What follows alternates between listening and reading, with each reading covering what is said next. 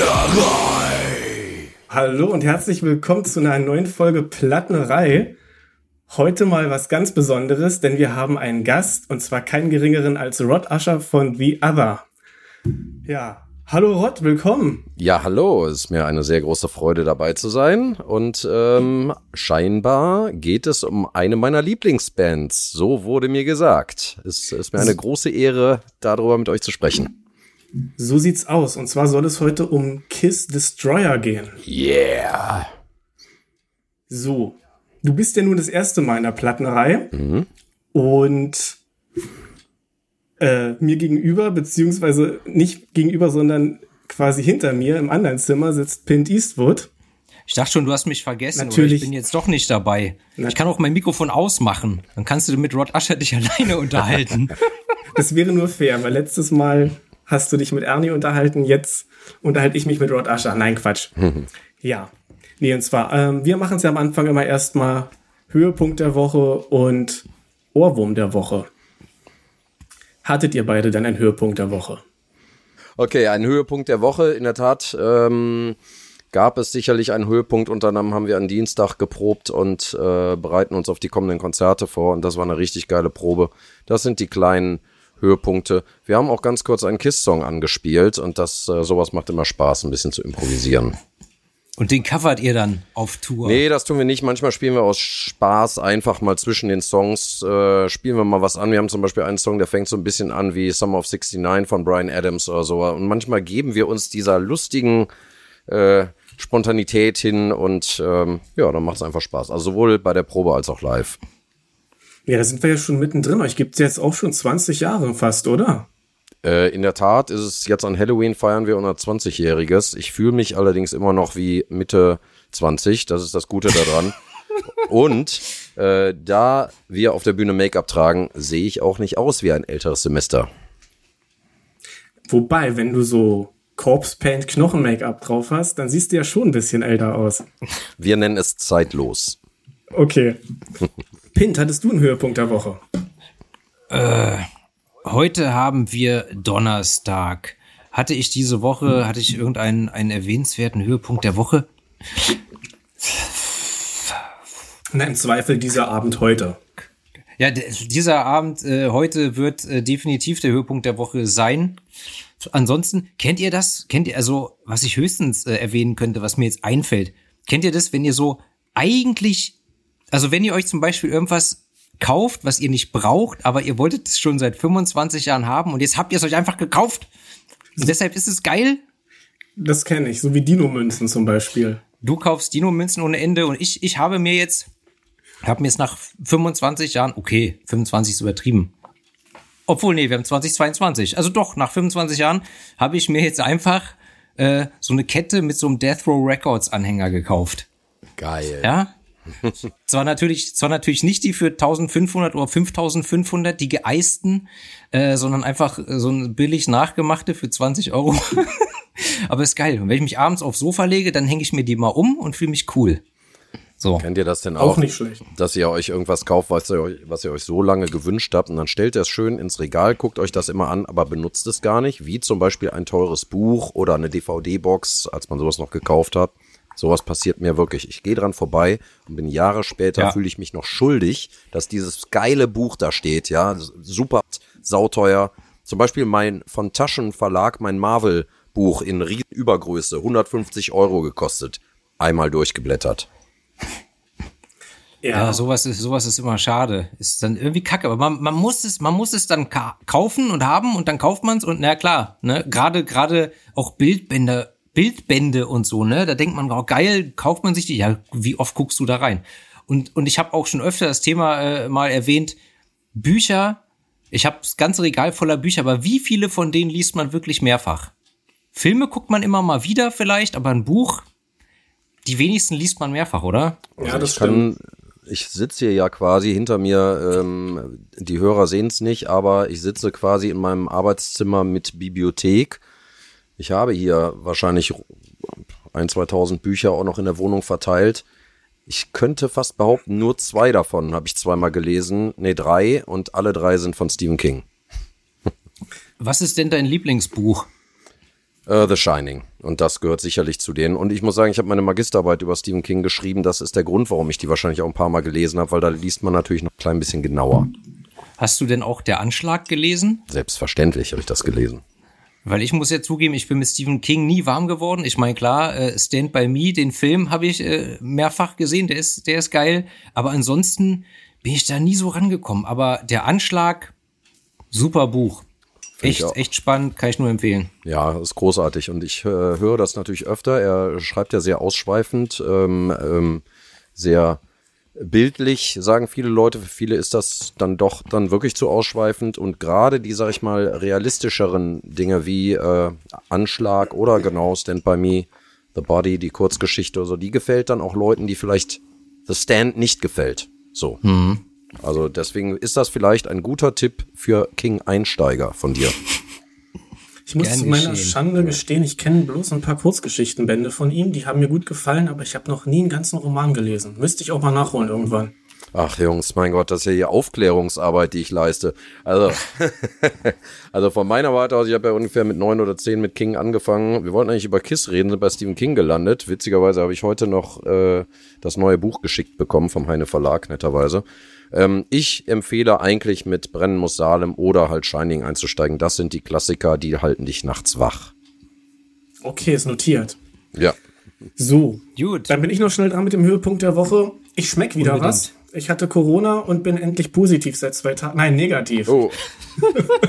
ich bin, ich bin äh, positiv drauf, aber bin negativ und schmecke wieder was. Und ja, deswegen ist heute also doppelt ein guter Tag. Top. Super. Dann hätten wir jetzt noch den Ohrwurm der Woche zu klären und dann kann es losgehen. Pint, Na? fangen wir mit dir mal an, schnell, ne? Ohrwurm der Woche. Äh, von mir aus, äh, mein Ohrwurm der Woche kann ich ganz genau sagen, ist Chinatown von den Bleachers äh, mit einem wunderbaren Gastbeitrag von Bruce Springsteen von dem Album Take the Sadness Out of Saturday Night, was jetzt wirklich kein großartiges Album ist. Aber die ersten beiden Songs, 91 und Chinatown, äh, höre ich die ganze Woche immer wieder auf Heavy Rotation, also Chinatown. Ja. Ich, äh, ja, ich äh, schwanke ein bisschen, weil wir gerade noch ähm, sehr oft über Blümchen gesprochen haben. Deswegen äh, zählt sicherlich Bumerang irgendwo dazu. Ähm, andererseits habe ich mich natürlich nochmal speziell mit Kiss Destroyer ähm, auseinandergesetzt. Und dabei hat sich gezeigt, dass ähm, der Lieblingssong, den ich schon damals hatte, nämlich King of the Nighttime World, immer noch ein unfassbarer Ohrwurm ist. Und ich habe schon vor 25 Jahren Blümchen geliebt und ich liebe Jasmin Wagner immer noch. Boah, ich bin so Muss bei dir. Ich bin vor zwei ja. Jahren sogar noch mal zu so einem, also ich bin ein Kind der 80er, aber es gibt zwei Acts, die ich wirklich einfach immer so cool fand. Ähm, das sind Wenger Boys und Blümchen. Und die haben hier in Köln schön zusammen ein Konzert gegeben, was wahrscheinlich eigentlich mehr eine Mini-Playback-Show war. Trotzdem, es hat mega Spaß gemacht. Sehr schön. Ja. Und Blümchen ist immer noch hotter than hell, um es mit Kiss zu sagen. Absolut. Ja. Absolut. Ja. Kein Morgen mehr. Was sagst du? Ich freue mich sehr, dass ihr da schon mal einen gemeinsamen Nenner habt. und bei mir ist es Uriah Heep mit Woman of the Night. Oh, auch sehr schön, ja. Habe ich auf dem Wacken äh, vor ein paar Jahren gesehen und die haben wirklich immer noch total abgeliefert. Die habe ich leider noch nicht live gesehen, aber vielleicht kommt es ja irgendwann noch. Ja, ich naja. kann es empfehlen. Hab, ja, ja, ich habe ich hab die, also von Uriah Heep, ich mag ja Sweet Freedom unglaublich, das Album, das ganze Album ist sehr geil. Ähm, und ich habe die 2019 in Wacken gesehen und da haben sie halt, da haben sie nur Songs gespielt, die man kennt, aber ich glaube keinen einzigen von dem Album. Das fand ich jetzt einfach persönlich ein bisschen schade, aber die Performance war natürlich trotzdem. Das heißt, wir haben fleek, vielleicht nebeneinander gestanden, ohne es zu wissen. Weil wir beide ungeschminkt waren. So. ja. Gut. Okay, dann würde ich sagen, fangen wir an. Kiss so, deine Lieblingsband, Rod, hast du gesagt. So ist Oder eine es. deiner Lieblingsbands. Nee, es ist definitiv äh, meine, meine Lieblingsband. Natürlich finde ich mittlerweile auch äh, direkt dahinter kommen dann die Misfits, Bad Religion, Danzig und die Ramones. Ähm, aber Kiss ist meine erste Liebe und wird immer meine große Liebe bleiben. Ah, guck mal hier, schöne Danzig-Kette. Natürlich. Sehr geil. Genau. Also natürlich, Klein Danzig ist äh, mein, mein Gesangsgott zusammen mit Elvis und Dave Vanian von The Damned. Aber trotzdem, also Paul Stanley in seiner Glanzzeit kann einfach kaum jemand äh, das Wasser reichen. Und ich war neun Jahre alt, als ich auf der Kommunion meines Cousins Christoph war. Und ähm, der hatte zu Kommunion die Best of Solo-Albums, kein, kein Glanzstück, aber hat, hatte die geschenkt bekommen. Und die hatte so ein geiles Cover, wo jedes Solo-Album zu sehen war. Und ähm, ich habe bei ihm im Zimmer übernachtet und die Platte stand an den Schrank gelehnt, das Mondlicht schien rein und ich musste immer nur auf Gene Simmons gucken, dem so ein Blutstropfen auf dem, aus dem Mundwinkel lief. Und ich habe unglaublich, neun Jahre alt, ne, habe unglaublich Albträume gehabt und ich musste wirklich das Zimmer wechseln, weil ich so Schiss bekommen habe. Und ähm, das ist mir so im Gedächtnis geblieben. Und dann wurde ich kurze Zeit später, der vorher keine Musik gehört hat, ja, also vorher gab's nur Märchenplatten bei mir quasi und hier, was weiß ich, TKG, TKKG und drei Fragezeichen, wurde ich auch im Schulhof gefragt, ich weiß noch genau, wir stehen vor der Turnhalle, wirklich in Zweierreihen, wie man's macht in der Grundschule und da kam einer aus dem vierten Schuljahr an und sagte, ey, was hörst du denn für Musik? Und ich sagte, äh, Kiss. Und er, boah, boah, das ist geil. Respekt. Ja, also, was, was soll ich machen? Da, da kam ich nicht mehr raus. Und ähm, dann habe ich mir sehr schnell die ähm, das Self-Title, das Debütalbum auch schenken lassen und da war es um mich geschehen. Da war einfach alles dabei. Also ich muss, ich muss ja, ich muss ja sagen, also ich kannte in meiner Kindheit, also ich kannte schon den einen oder anderen Kiss-Song durch MTV halt, ne, was weiß ich, was war das? God gave rock and roll to you und äh, I was made for loving you. Die liefen da, glaube ich, des Öfteren mal. Und dann habe ich mir dann, dann, dann waren 1997 oder 98 waren die Ärzte zusammen mit Kiss auf Tour, beziehungsweise Ärzte waren Supportband bei Kiss in Deutschland oder so. Und da weiß ich noch, da war damals in der Bravo ein Poster, da waren Kiss und die Ärzte zusammen drauf. Und weil ich zu der Zeit noch Ärzte gehört habe, dachte ich, okay, krass, die sehen, die sehen krass aus, das muss ich mir mal anhören. Und dann habe ich mir 97 oder 98 diese Greatest Kiss gekauft, dieses Album. Was ich auch, was ich selten höre, aber wenn ich es höre, ist es cool. Ich muss aber sagen, das ist wieder so eine Band, wo mir dieses eine Album reicht. Ist ähnlich wie bei Alice Cooper. Alice Cooper auch Best-of-Album geil, live geil, aber ich habe diverse Alben mir angehört, brauche ich nicht. Das eine Best-of reicht. So, mhm. also daher kenne ich Kiss sozusagen durch die Ärzte. Auf der Tour war ich auch bei jedem Deutschlandkonzert und äh, natürlich auch in Berlin, Waldbühne, wenn ich mich recht entsinne.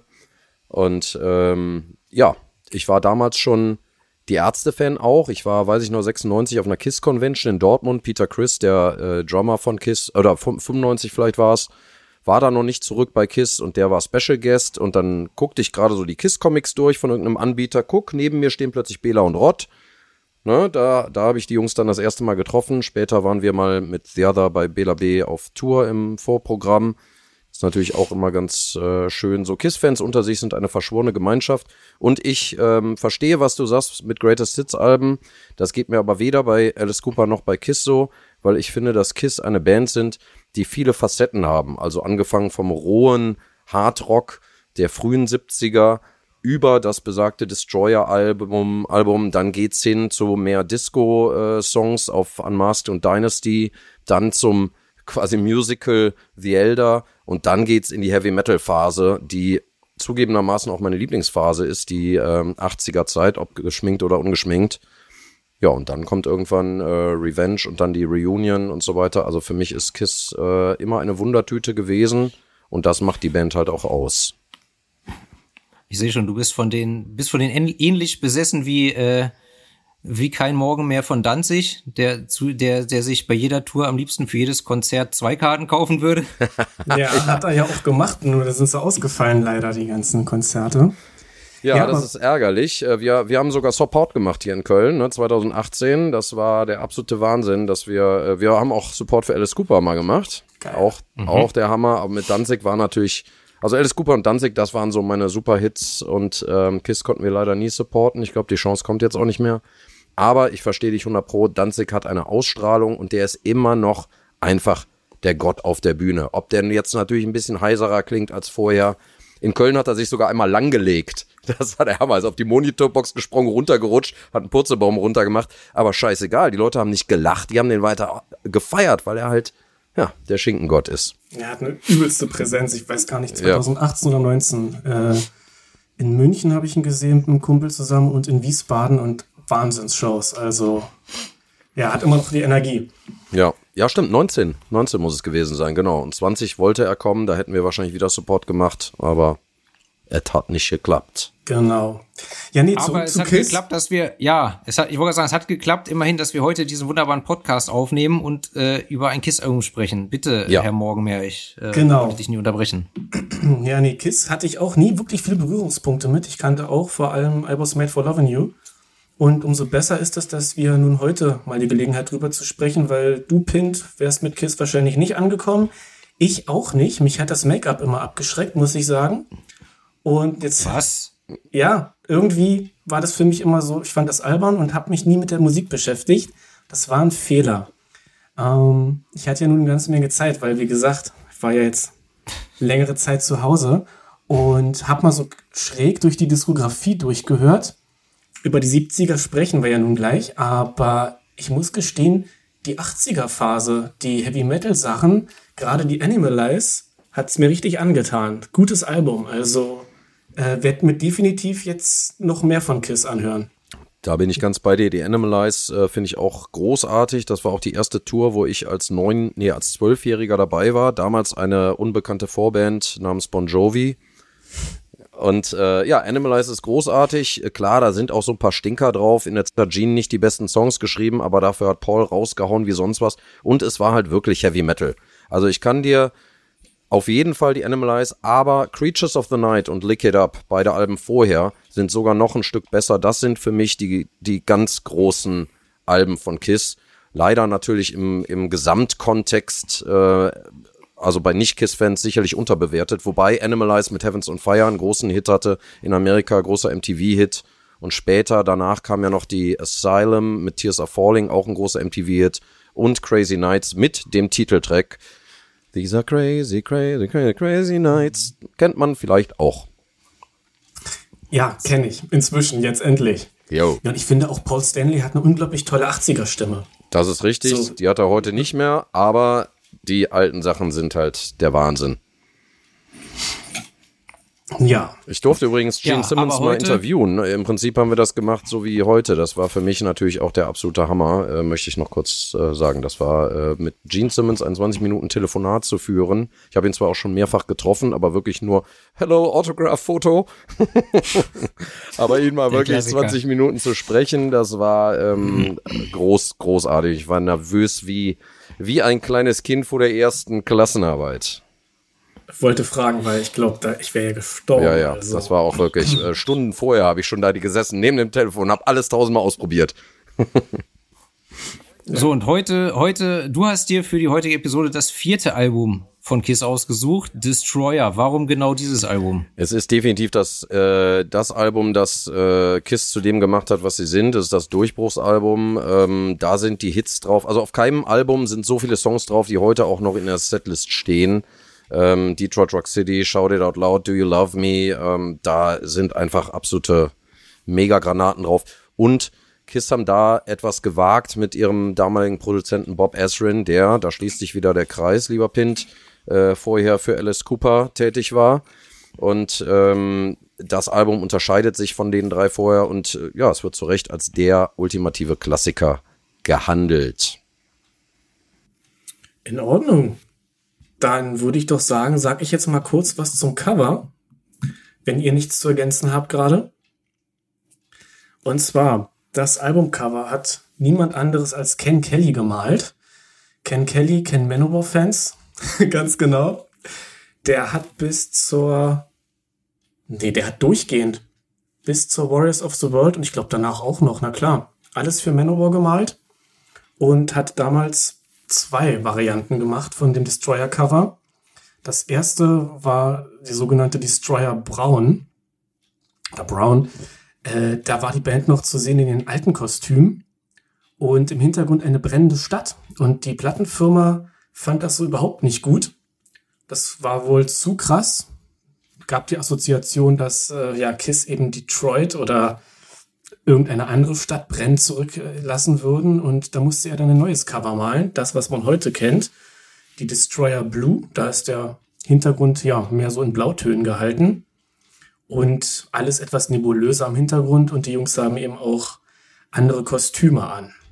Und was ich ganz interessant finde, ist, dass man einen technischen Unterschied sieht einfach. Das erste Cover sieht, naja, vielleicht nicht besser, aber fotografischer irgendwie aus. Also äh, ja, technisch, technisch ein bisschen detaillierter. Ich, ähm, ja, du, ähm, absolut alles, alles richtig und äh, das aber es gibt sicherlich einen Grund, warum das blaue Cover das legendäre Cover geworden ist, was auch tausendmal äh, ähm, nachgemacht wurde, ein Hommage mit von von äh, Horrorfilm-Monstern über Sloppy Seconds und gerade aktuell Motley Crew. Also gefühlt hat jeder dieses Cover schon nachgemacht und ich finde, dass das blaue Cover, das richtige Destroyer-Cover, eigentlich schon irgendwie ein bisschen mehr Impact hat, weil es eben nicht so Fashion ist, sondern mehr in your face. Äh, Manowar Fighting the World ist natürlich also quasi ein ja. 1 zu 1 Rip-Off. Interessant zu wissen Ganz übrigens, genau, ja. dass eigentlich Ken Kelly nur zweite Wahl war, denn eigentlich sollte der Künstler Frank Frazetta das Cover malen. Leider wollte er zu viel Geld. und, okay. und Gino und Paul, die alten Füchse, haben wahrscheinlich gesagt, ach komm, dann nehmen wir mal jemand anders. Also dementsprechend, ähm, das war dann scheinbar doch eine richtige Entscheidung. Das Cover ist legendär und das zu Recht. Ähm, das braune Cover sieht man auf Destroyer Resurrected. Das ist diese ähm, die in Zusammenarbeit mit Bob Ezrin nochmal rausgebrachte Destroyer, wo auch die Originalversion von Sweet Pain zu hören ist, wo das Solo, was Ace Frehley eigentlich gespielt hat, ähm, mit dabei ist, das aber für die richtige Destroyer-Ausgabe äh, rausgeschmissen wurde und von äh, Dick Wagner heißt er, glaube ich, äh, von Alice, von Cooper, Alice ne? Cooper genau neu eingespielt wurde. Ja, großartig. Wir haben hier einen äh, Vollblutprofi am Start. Das ist sehr angenehm. Ja, äh, alles kann ich, also in der Tat, das meiste weiß man und das wissen auch viele KISS-Fans, weil Destroyer ist sicherlich auch das meistbesprochene Album. Also da gibt's Geschichten, ich sage jetzt schon Entschuldigung bei den Die Hard-Fans, ähm, es werden viele Geschichten sein, die ihr alle schon gehört habt, aber ich glaube wirklich, da ist jeder Stein auch umgedreht worden. Nicht zuletzt gibt's ja das 45 Jahre Boxset. Destroyer ist letztes Jahr 45 geworden und da ist wirklich jedes scheiß Demo drauf, ähm, was, was es je gegeben hat. Da sind Sachen drauf, die äh, Jeans später für sein erstes Soloalbum dann nochmal ausgegraben hat. Ähm, Man of a Thousand Faces oder ähm, Burning Up with Fever, lustige Disco-Tracks quasi und ähm, Ain't None of Your Business ist, glaube ich, ein Song, den man schon deutlich vorher kannte. Also wirklich, da ist jeder Stein einmal hochgenommen worden und alles, was mit Destroyer zu tun hat, wissen die Die Hard Fans. Ich werde vielleicht trotzdem noch ein oder zwei Überraschungen parat haben. Sehr gut. Ja, aber wir wollen ja auch alle Plattis abholen, die neu sind, beziehungsweise Pint und ich haben ja auch keine ah, Ahnung. Ah, da, aber da habe ich was. Was glaubt ihr denn, wie das Album Destroyer möglicherweise eigentlich gehießen hätte? Creator. nee, in der Tat. Detroit Rock City hätte ich jetzt gesagt. Nee, äh, in der Tat war äh, Dynasty in der engen Auswahl. Dynasty wurde später das Album, auf dem I Was Made for Loving You zu hören ist. Aber witzigerweise hat der Finanzmanager von Kiss mit seinem Sohn gesprochen und der Sohn hat gesagt, ähm, ja, Destroyer wäre doch ein cooler Name. Und dann hat der Finanzmanager bei Paul und Gene angerufen, die haben gesagt, super. Und äh, ja, es war nicht ein Kreativer, der das Album benannt hat, sondern Vielleicht ist das der Grund, warum es so erfolgreich ist.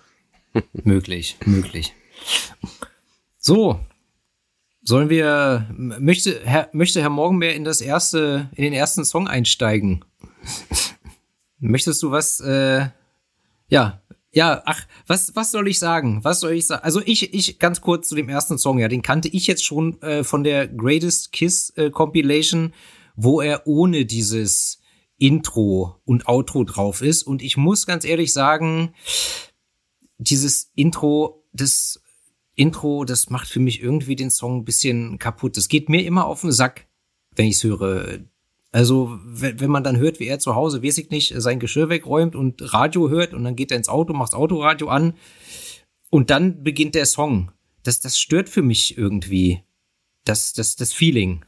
Und ich habe das als, äh, als Kind ähm, ganz anders empfunden. Ich habe die Platte irgendwann zu Weihnachten bekommen, wusste schon vor Weihnachten, wo die Geschenke liegen, habe sie mir dann schon ein paar Mal angehört und ich weiß noch, als ich es raufgelegt habe und für mich lief da ein Film im Kopf ab. Ich habe mir das alles vorgestellt, wie das sein könnte, war dann ganz schockiert, als das Ende kam.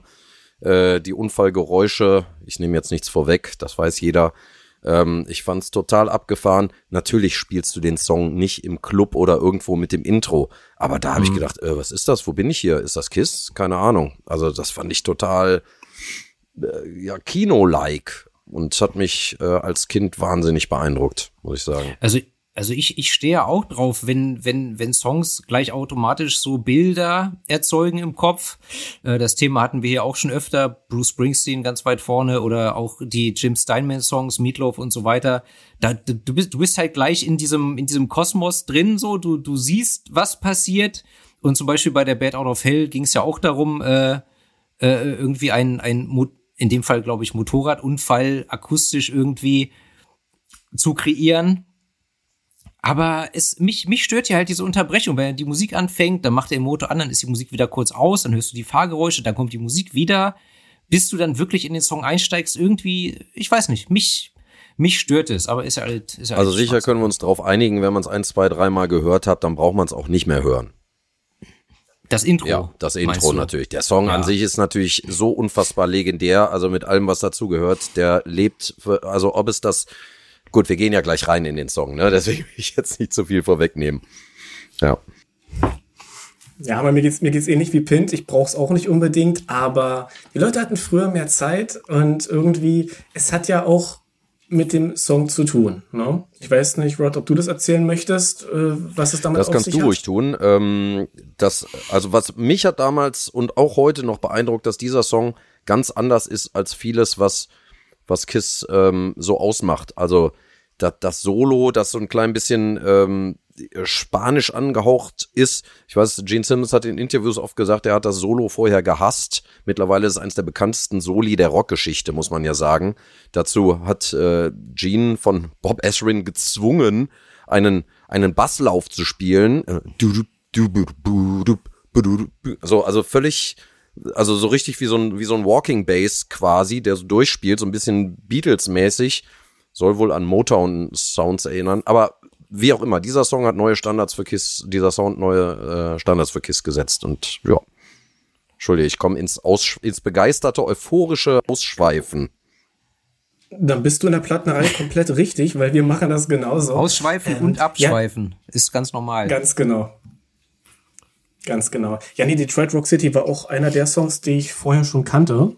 Ich glaube, den hat jeder schon mal gehört, aber ja, ja soweit äh, ich das jetzt auch bei meinem Reinhören in die KISS-Diskografie auch hören konnte, man merkt bei dem Album, es ist fetter produziert. Es ist irgendwie größer, doller als die Alben Also das davor. ist natürlich Bob Ashwin zuzuschreiben. Ne? Also der hat ja auch später Pink Floyd The Wall und so weiter gemacht. Der hat diese Band äh, wirklich trainiert. Äh, die Legende sagt, dass er wirklich mit Trillerpfeife im Studio gestanden hat und äh, immer wenn was nicht äh, rund lief, dann hat er rein und hat gesagt, nochmal neu bitte. Also der hat, das war wirklich Bootcamp da für die Jungs, die vorher schön ein bisschen schnodderigen Rock'n'Roll rausgehauen haben. Ähm, und dann hat er da äh, einen Chor reingebracht, äh, der hat da mit, mit Flügel agiert und der hat die Songs komplett neu äh, ja, neu arrangieren lassen. Der hat äh, aus, also eigenes, manche Songs hat er aus vielen Versatzstücken. Ich meine, das macht, ist heute ganz normal, ne, dass du ein Stück von da und ein Stück von da und ein Stück von da nimmst und da draußen einen Song machst. Aber für Kiss war das eine ganz neue Herangehensweise und dieses völlig opulente, ne, diese riesen Refrains, diese großen Chöre, ähm, dieser Musical-Charakter, der da teilweise rauskommt, das hatte man auf, auf dem Self-Titled, äh, auf Hotter Than Hell und auf Dress to Kill nicht gehört. Und Kiss Alive 1 war ja der erste große Seller von Kiss durch Rock'n'Roll Night, aber nur in der Live-Version, muss man ja auch äh, sagen. Und dann haben sie aber nicht das gemacht, was man von ihnen erwartet hätte, nämlich einfach äh, das nochmal reproduzieren, sondern sie haben sich quasi mit Bob Ezrin auf Destroyer komplett neu erfunden. Ja, und sie, sie, also wie ich das verstanden habe, diese, diese Bootcamp-Situation, die hat sie ja wohl äh, währenddessen im Studio zu Anfang erstmal ein bisschen angekotzt, aber im Nachhinein haben sie ja wohl gesagt, das äh, war genau das Richtige, was sie gebraucht haben, um besser zu werden. Ja, das ist ganz lustig, weil natürlich sind gerade die, die durch ihre Eskapaden damals schon aufgefallen sind, nämlich Ace und Peter. Also Ace hat ja nicht zu nicht aus irgendeinem Grund Soli nicht gespielt, sondern Dick Wagner hat ja auch auf, ähm, auf Beth die Akustikgitarre gespielt zum Beispiel. Aber Ace ist dann einfach teilweise nicht gekommen. Und ähm, Peter hat sich eh immer besser gefühlt als der Rest der Band und ähm, fühlte sich da als, als Ältester in der Band von, von Bob auch nicht richtig ernst genommen. Im Nachhinein mit dem Erfolg sagen sie natürlich, war alles genau richtig so. Und das war es natürlich auch. In dem Moment haben die aber, glaube ich, richtig abgekotzt. Ja. Ich würde super gern mal mit Bob Ezrin aufnehmen. Ernsthaft. Also das wäre für mich mein absoluter Traumproduzent. Also was mir halt aufgefallen ist, man merkt wirklich den Alice Cooper, dass er mit dem gearbeitet hat. Es gibt da, ich kann es als Nichtmusiker nur schwer in Worte fassen, aber ich habe mich ganz oft einfach an Alice Cooper Alben, gerade an die Billion Dollar Babies erinnert gefühlt, irgendwie wie bestimmte Melodien klingen, die Instrumentierung, dieser satte Klang, auch so Glocken im Hintergrund ab und an und, und Kinderchöre, dazu kommen wir noch, also ja, man, man definitiv. hört es. Also kurz vorher hat Bob Ezrin meines Wissens Welcome to My Nightmare, das erste Solo-Album von Alice Cooper, nicht der Alice Cooper Band also gemacht und das ist ja schon auch sehr auffallend anders gewesen. Welcome to my nightmare. Und so, das, äh, das, das war dann schon ein anderer Sound. Ne? Nicht mehr der klassische The telephone is ringing von Alice Cooper, sondern schon, da kam dieser düstere Alice so richtig raus. Gut. Gut. Dann zurück zum Song. Ja, ähm, es geht oder es gab wohl ein Ereignis, bei dem ein Fan in den Autounfall nach einer Show geraten ist vermutlich in den Gegenverkehr geraten. Und das war unter anderem ja Vorlage für den Text von Detroit Rock City. Mal so in Kürze. Ja, so, also so, so, ja, irgendwie sowas habe ich auch gelesen, aber rein äh, inhaltlich. Also der Protagonist dieses Songs macht sich ja auf den Weg zu einer Party und äh, mich deucht, er kommt da nicht an weil er eben einen tödlichen Unfall hat. Ja, er drinkt and smoked. Ja, das ist schon mal ja, sowieso. Das ist also ein Kinder, Kinder, Kinder, ne? Also, ne? erwartet Ihr seht, was da passiert. Ja, ja, erwartet man von einer Rockband auch nicht, dass das sozusagen ein, also wenn ihr Auto fahrt, bleibt bitte nüchtern. Also. Ich find's, ich find's halt auch schön, first I drink, mhm. then I smoke. So, eigentlich macht man das nicht gleichzeitig. Ja, obwohl das ist natürlich eine gute, ich bin jetzt kein Raucher und so weiter, aber das weiß nun natürlich jeder, nicht besoffen anfangen zu kiffen. Ja. Das stimmt, ja. Da kann ich nichts zu sagen. Das ist mir nie passiert. ja, du bist straight edge, ich weiß. ja. Ja, jedenfalls ein Typ ist heiß drauf rauszukommen und genau, hat dann, hat dann diesen Unfall. Am Ende in der letzten Strophe aber ihm geht's gut, er fühlt sich lebendig und ja, es ist eine absolute Partyhymne. Eine von vielen auf diesem Album. Äh, ja, da, ja, definitiv. Äh, was noch sehr interessant ist, ist ähm, Detroit Rock City war die dritte Single von, äh, von Destroyer. Und sicherlich, also die, die Geschichte ist mittlerweile so legendär, ist mir fast schon unangenehm, das jetzt nochmal anzusprechen. Aber diese Single hat natürlich den absolut großen Durchbruch für Kiss in Amerika bereitet. Allerdings nicht wegen Detroit, Detroit Rock City, sondern wegen der Rückseite, die sich da Beth nennt und äh, die an die DJs der Nation verschickt wurde. Die Rock-DJs haben fleißig Detroit Rock City gespielt und die Mainstream-DJs haben die Seite umgedreht und haben dann Beth durch den Äther gejagt. Und Beth hat sich zur größten Hitsingle für Kiss, zumindest in Staaten, ich weiß nicht genau, wie es weltweit ist, entwickelt. Sogar, also da, vielleicht ist mittlerweile Always Made for Loving You in den Verkäufen ähm, oder Downloads oder Streams äh, weiter oben. Aber Beth gilt als die erfolgreichste Single von Kiss und das nur, weil zufällig ein paar DJs 1976 diese Single umgedreht haben. Ähm, Detroit Rock City ist übrigens auch ein ganz netter Film in dem Gene Simmons ganz stark seine Hand drin mit hatte, seine Hände drin hatte. Weiß nicht, ihr kennt ihn bestimmt, beziehungsweise du Klar, ich habe ihn damals Sicherheit. im Kino gesehen am Tag, als er rauskam. Ähm, stand an der Kinokasse und an der Kinokasse stand, boah, nur noch neun freie Plätze, das ist ja krass, ey, wie geil, da müssen so viele KISS-Fans drin sein und ich mit einem Kumpel, wirklich, es war so 17 Uhr, hochgerannt, immer weiter, ganz nach oben im Kino, immer weiter, wo nur noch so eine kleine Treppe gab, machen die Tür auf und ihr, ihr glaubt nicht, wie viele Sitzplätze dieses Kino hatte. Neun. Es war das, der, der Pressevorführraum. Es waren genau neun Sitze drin und wir haben diesen Film zu zweit gesehen. So, trotzdem, wir haben uns köstlich amüsiert. Es ist weiterhin ein großartiger Film. Ich verstehe gar nicht, warum der nirgendwo auf irgendeinem Streaming-Portal ist. Ich bin mir sicher, dass der, äh, der geneigte Kiss-Fan ähm, wird sich den auch zehnmal angucken. Ähnlich wie Kiss meets the Phantom in the Park. ein großes Machwerk. Von dem habe ich nur gehört, aber nee, die Detroit Rock City hatte ich gerade letztes Jahr, glaube ich, mal gesehen. Also zum zweiten Mal und der ist super. Also auch ein toller Soundtrack, schöne Dinger mit bei, Blue Oyster Cult und Shannon Tweed spielt auch mit. Ja. No? Und Ron Jeremy. Legende. Ja. Der Iltis. Legende, ah, natürlich. Nee, der Igel. Ja, Entschuldigung, mein Fehler. Der Igel, genau. Seine okay. Biografie ist auch sehr lesen. Gut, was er heute, heute gibt's da natürlich ganz andere Anklagepunkte, deswegen wollen wir ihn jetzt nicht glorifizieren. Damals fanden wir ihn alle stark. Ich habe ihn auf der Venus getroffen, ähm, war total begeistert. Ich habe mir damals auf der Venus auch äh, seine Biografie signieren lassen. Ähm, und, und dann, dann hat er, hat er reingeschrieben, Breast Wishes und hat mir noch erklärt, dass B, these are boobies. Ja. als, als hätte ich es nicht erkannt, dass er da äh, ja. Nippel reingemalt hat. Aber okay. Also, hat er Best oder Breast Wishes geschrieben? Breast ah, ja, Wishes okay. natürlich. Sehr gut, sehr gut. Ja, und, und noch ganz fett New York Times Bestseller hat er noch reingeschrieben. Ja. Super. Ja. Ja.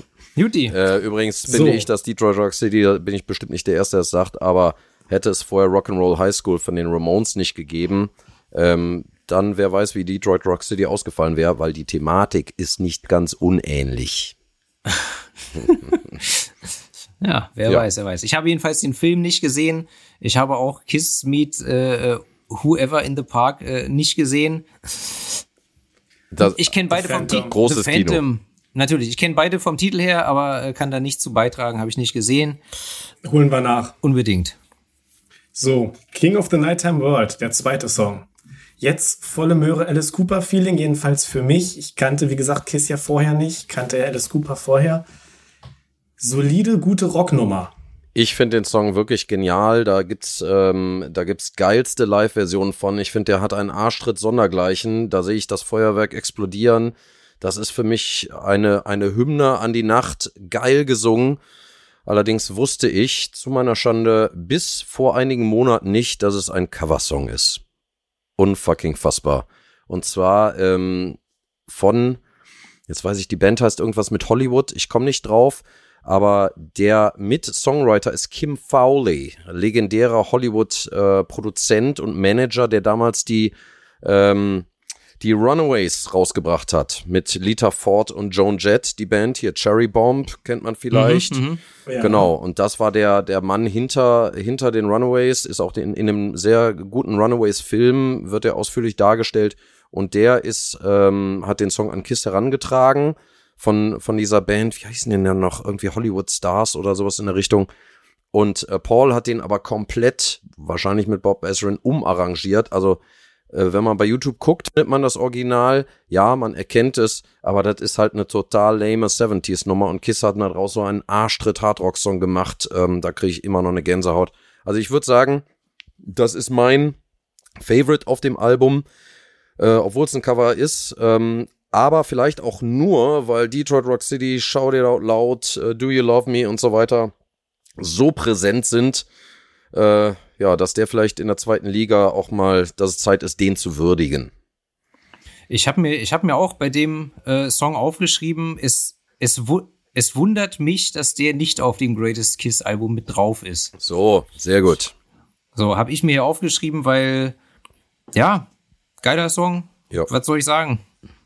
Gefällt mir auf jeden Fall besser als Detroit Rock City. Das ist schon fast wieder ein Sakrileg, muss man sagen. Aber in der Tat ist ja auch mein, mein Favorite Song. Aber Detroit Rock City hat natürlich den Test of, the, of Times äh, komplett bestanden. Also es ist, äh, da kratzen wir nicht dran. Ich finde beide nur so mittel. Da kommen noch bessere auf dem Album. Da kommen noch bessere. Ich finde sie nicht schlecht, nicht falsch verstehen, aber es kommen bessere. Ähm, das ist auch nicht mein Favorite von dem Album, aber ich finde ihn halt besser als Detroit Rock City. Jungs, jetzt bin ich gespannt. Also wirklich. So, ja. nur ganz kurz, damit wir hier auch immer schön äh, im Rahmen bleiben. Inhaltlich, ich würde zusammenfassen mit Jugendproblemen. Zu Hause wohnen ist öde, am Stadtrand. Er ist weit weg von seinem Girl, der Protagonist. Sieht sich selber aber als, na klar, den King of the Nighttime World. Also auch wieder so eine Jugendhymne, ne? Dieses ganze Album ist voll von Sturm und Drang. Ich Seht ihr das, das so, auch so? Ja, aber ich habe das eigentlich jetzt so verstanden, also dass dass sie außerhalb wohnt und nicht er. It's weißt so sad sie living at home far from the city and the neon lights. Also ich habe es auch eher auf ihn bezogen, muss ich sagen. Okay. Ja. Ich habe das so verstanden, sie wohnt außerhalb bei ihren Eltern und geht noch zur Schule und es ist doch, ist doch alles, alles blöd, aber er entführt sie jetzt äh, in, ins Nachtleben und zeigt ihr mal, was richtig Leben bedeutet. Ja, so eine Headlight Queen. Das finde ich übrigens ja. auch einen geilen Ausdruck. You're my Headlight Queen. Finde ich super. Ja, Scheinwerferkönigin, ne? Ja. Aber so richtig, ja, was bedeutet das so, ne? Dicker, Paradise by the Dashboard Light, sage ich nur. Ne? Ist auf Deutsch auch so, hm, okay. Warum? Aber, naja, ne? Vielleicht sollte man sich auch mal Kiss-Songs, also Kiss werden ja auch immer so ein bisschen belächelt für ihre Lyrics, die natürlich sehr viel mit, mit Sex zu tun haben. Ähm, ja, und vielleicht steckt da auch doch noch ein klein bisschen mehr hinter. Hier und da. Also vielleicht müssten wir auch den Text nochmal genauer analysieren. Möglich, aber klar, auf dem, auf dem ersten Blick äh, geht's in den geht's in den meisten Songs hier irgendwie ums Vögeln oder ums Vögeln wollen. ne? Dann kämen wir jetzt zu meinem Lieblingssong und der wäre auch fast beim Ohrwurm der Woche geworden. Er war es vielleicht sogar auch. God of Thunder. Jetzt der erste Song, auf dem Gene Simmons singt. Ich muss auch ganz kurz einwerfen, mir war überhaupt nicht bewusst, bis ich jetzt mich mit diesem Album äh, beschäftigt habe, dass bei Kiss überhaupt auch äh, dann äh, mal verschiedene Leute singen. Ging mir genauso. Ich wusste, wusste nicht, ich, ich wusste, nicht. Ich kenne natürlich Gene Simmons, aber ich wusste nicht, dass der mal auch mal ab und an gesungen hat. Ja, ja, die sind ja alle riesen Beatles-Fans und die wollten das von vornherein, das war der Plan. Jeder sollte singen. Ne? Mhm. Und ähm, Gene und Paul teilen sich natürlich die meisten Vocals. Also Paul hat vielleicht dann noch einen Tick mehr gesungen als Gene, aber ähm, da, da, das ist schon recht ausgewogen. Ace ähm, hat erst, glaube ich, bei Shock Me zum ersten Mal die Lead Vocals gesungen, während Peter ja schon auf, auf dem ersten Album Black Diamond und so weiter singt. Also der Drummer singt viel, unter anderem mhm. Beth, muss man sagen. Ja, ja, da kommen wir noch zu. Auf jeden Fall, God of Thunder hat Paul Stanley geschrieben, aber Gene Simmons hat ihn gesungen und es war die zweite Single aus diesem Album. Und wenn ich den Song höre, denke ich immer, er könnte auch von Manowar sein. Also ja. das Lustige ist ja, Bob Ezrin hat diese Wahl getroffen. Paul war selber, also dass Gene diesen Song singen soll, weil da hat der Bob völlig recht gehabt. Das ist kein Paul-Song, das ist ein Gene-Song und das ist zu Recht sein Signature-Song, wo er auf die Bühne stapft, wo er Blut spuckt, wo er an die Decke fliegt und so weiter. Da kann man sich ja nicht Paul vorstellen, der denkt, I am the God of the Wasteland. So, das funktioniert ja einfach nicht. Aber ich habe mir die Demo angehört, wo äh, Paul Stanley singt. Der ist eine ganze Nummer schneller. Den kann man sich anhören, wenn man keine Zeit hat für die Gene-Variante. ist auch nicht schlecht. Er hat nicht diese, diese Boshaftigkeit, aber er ist nicht schlecht. Und es gibt ähm, beim MTV Unplugged-Album von, äh, ich glaube, 96, da gibt es Outtakes, die findet man auf diversen Bootlegs. Da gibt es eine Country-Version davon, die die einfach spontan mal runtergespielt haben. Ganz großartig.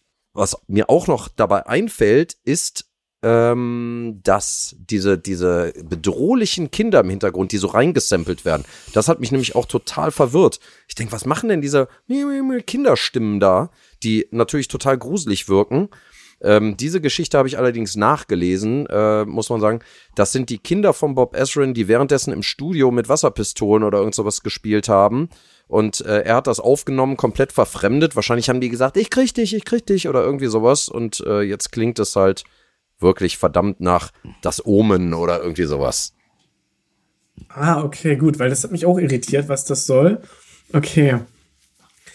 Ja, musikalisch, also eine starke Nummer, Pint, wie du gesagt hast, ein bisschen Manowar-Style, wahrscheinlich auch von diesem, das Drumming ist sehr prägnant. Ja, und es ist halt wieder so ein, so ein, so ein schleppender, stampfender Beat.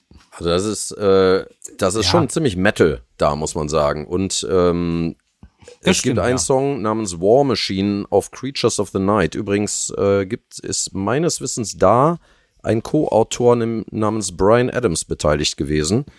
Genau der.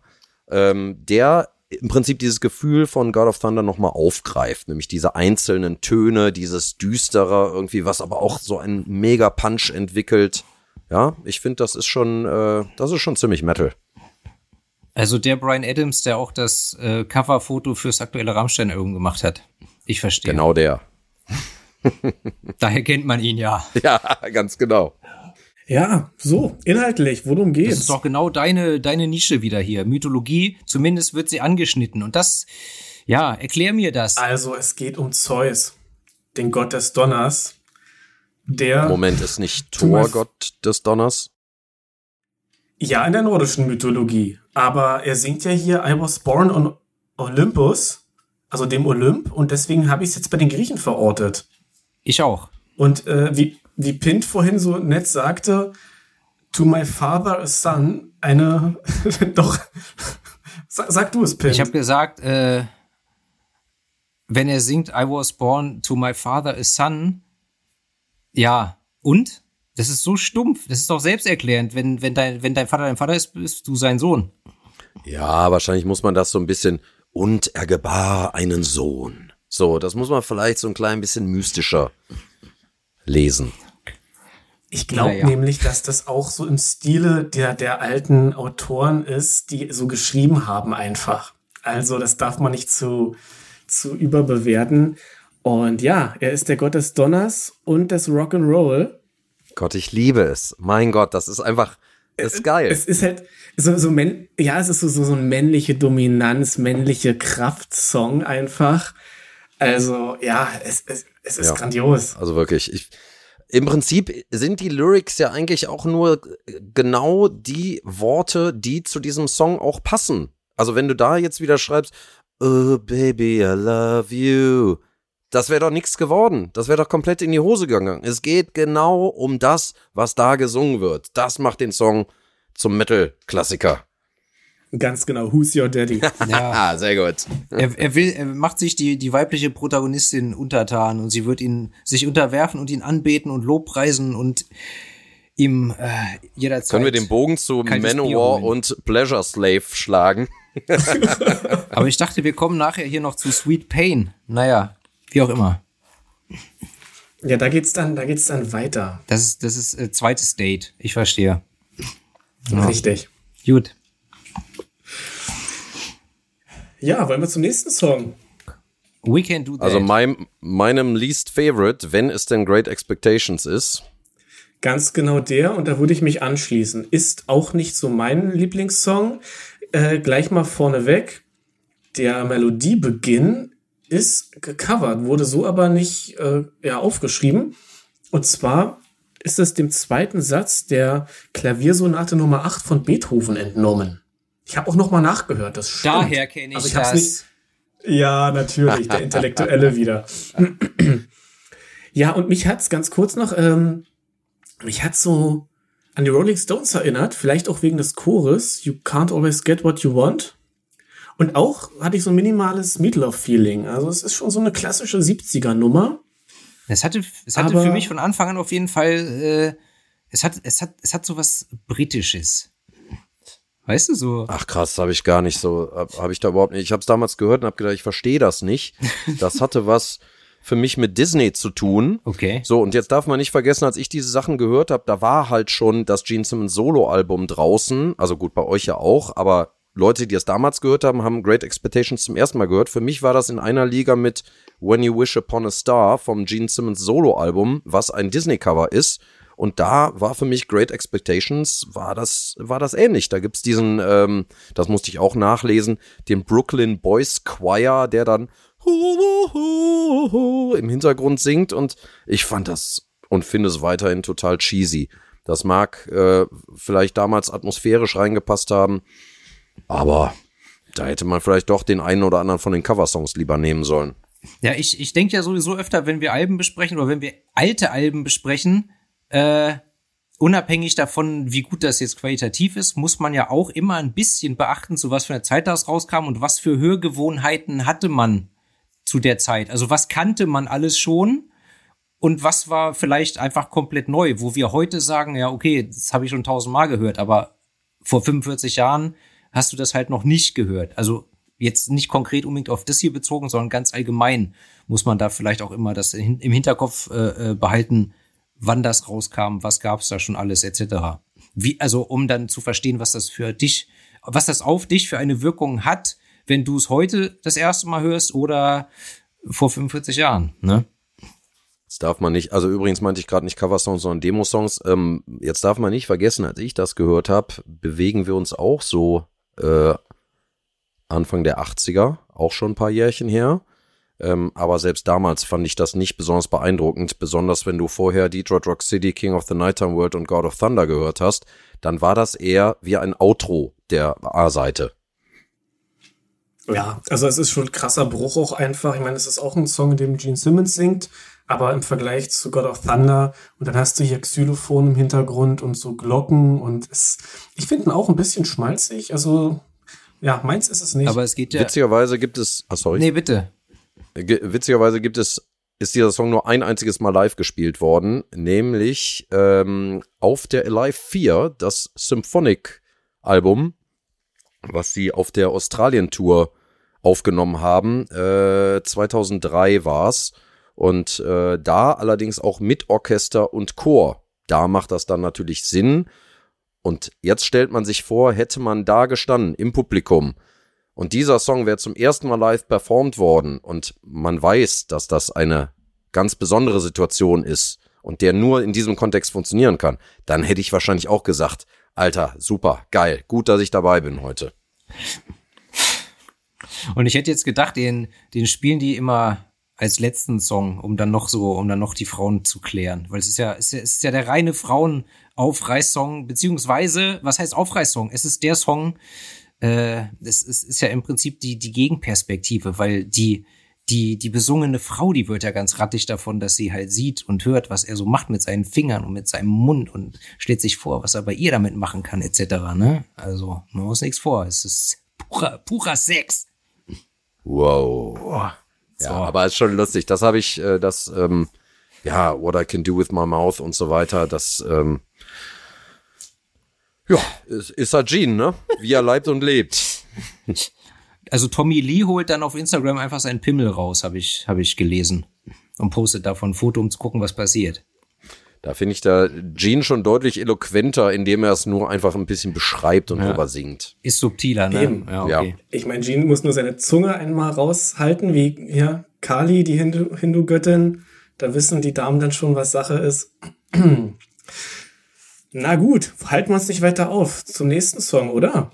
Aber Herr Morgenmeer, es gibt, es gibt auch beim Sex ja immer einen, der gibt und einen, der nimmt. Denk mal drüber nach. Mir ging's, mir ging's jetzt nur um die Subtilität, die bei einem Tommy Lee ja nicht unbedingt gegeben ist. nee, bei Gene auch nicht so wirklich, wenn man ehrlich ist, aber noch ein bisschen mehr als bei Tommy Lee wahrscheinlich. Ja. Juti. Wir bewegen uns auf die zweite Hälfte zu, wenn ich mich äh, nicht irre. Kann das sein? Ganz genau. Jetzt ja. kommt die B-Seite und Flaming Youth ist ein grandioser Einstieg, finde ich, für eine B-Seite. Ist der zweite gute Song nach God of Thunder, für mich jedenfalls. Also du fandst bis jetzt, jetzt alle scheiße außer God of Thunder. Hast du damit so gesagt? Ganz genau das eben nicht. Naja. Ja, jetzt singt wieder Paul Stanley. Das war die dritte Single. Mmh ich bin geneigt, dem zu widersprechen, weil die dritte Single Detroit Rock City war. Ich glaube, Flaming Youth war die zweite Single und Shout It Out Loud die erste, aber das äh, wäre nochmal zu überprüfen. Ja, ist ja jetzt auch nicht genau. so ganz wichtig. Auf jeden Fall ist es für mich gefühlt der erste Song, bei dem es direkt losgeht, der sich nicht erst so langsam rein reinarbeitet, reinschleicht. So. Und der erinnert mich minimal an den Titelsong von CSI Miami. So. Das ja wiederum ein The Who oder Pete Townsend Song ist, wenn ich nicht ganz falsch liege, oder? Oh, es könnte The Who Den, sein. Ich den sogar. Kiss, also kann sein, dass ich jetzt komplett falsch liege, aber Kiss spielen immer ein The Who oder Led Zeppelin Song, ey, boah, jetzt komme ich voll durcheinander, am, bevor der Vorhang fällt. Und ich meine, es wäre der Song von CSI Miami. Somit würde sich dann wieder der Kreis schließen. Ja. Ja. Aber auch das werden wir nochmal recherchieren. Man kann sich nicht alles merken, auch wenn man schon, äh, lass mich nicht lügen, jetzt mittlerweile über 40 Jahre Kiss-Fan ist. Ich finde auch, dieser Titel ist einfach grandios, äh, ist ein, eine Ode an die Jugend, ist ein High-Energy, Kick-Ass-Song. Ähm, also wenn du Rock'n'Roll liebst, dann liebst du Flaming Youth. Ähm, der, der tritt einfach Arsch, der hat Eier. Ich äh, liebe das Stück. Ähm, was ich nicht wusste allerdings, ist, dass äh, Kiss mal wieder ganz pragmatisch unterwegs waren. Sie haben einfach ähm, den, den Titel des Songs von einer New Yorker Band, mit der sie mal zusammengespielt haben, namens Flaming Youth, einfach ge geklaut. Ja. Ja, und äh, den fanden sie gut, haben sie daraus einen Song gemacht und es hat funktioniert. Ja, Ich es ist allerdings auch aus, äh, von Bob Ezrin aus mehreren Kiss-Songs zusammengestellt worden. Unter anderem einen, den Fans auch aus Demo-Zeiten kennen, namens Mad Dog. Gut. So, mein Klugscheißer-Kram. Nee, perfekt, dann muss ich das nicht immer machen.